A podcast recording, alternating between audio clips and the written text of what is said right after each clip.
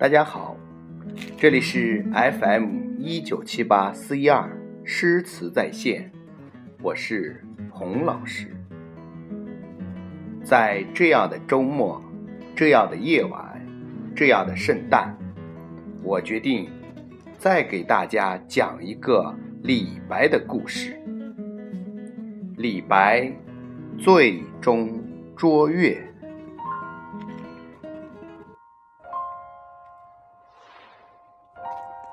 在崇山峻岭之中，有一条崎岖蜿蜒的山路。山路上爬行着一些一些衣衫褴褛的囚徒，其中有个手拄竹竿、脚步蹒跚的老人，他就是李白。这是唐肃宗乾元二年，李白由于一个案件的牵连，被流放到夜郎去。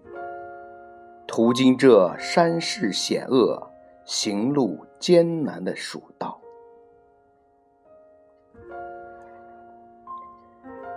历经千难万险，他们来到高耸入云的白帝城。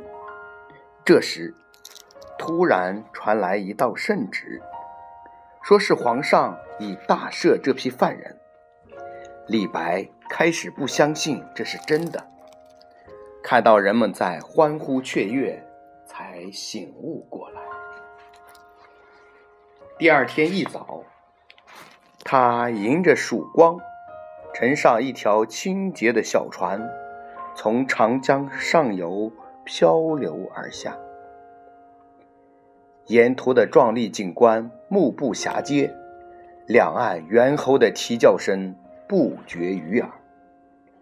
他禁不住吟出《早发白帝城》诗来：“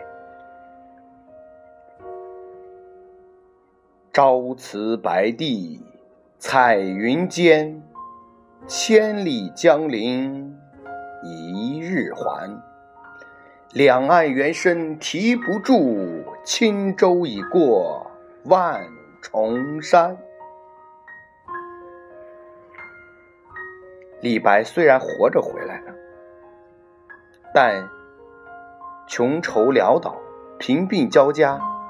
然而，高傲一世的李白并不屈服命运的摆布，他依然保持着洒脱豪放的性格。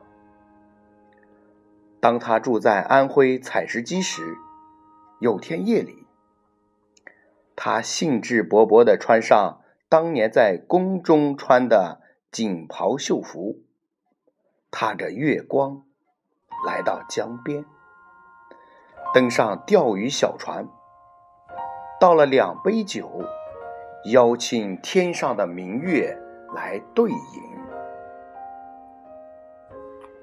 明月似玉盘，沉静。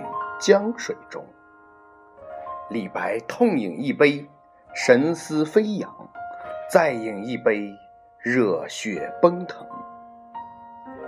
他朦胧的看到水中圆月对自己含笑点头，就俯身用手去捉，不料扑通一声翻进了江中。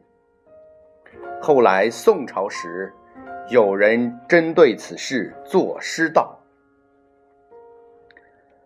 采石月下访谪仙，夜披锦袍坐钓船。最终爱月江底悬，以手弄月生幡然。”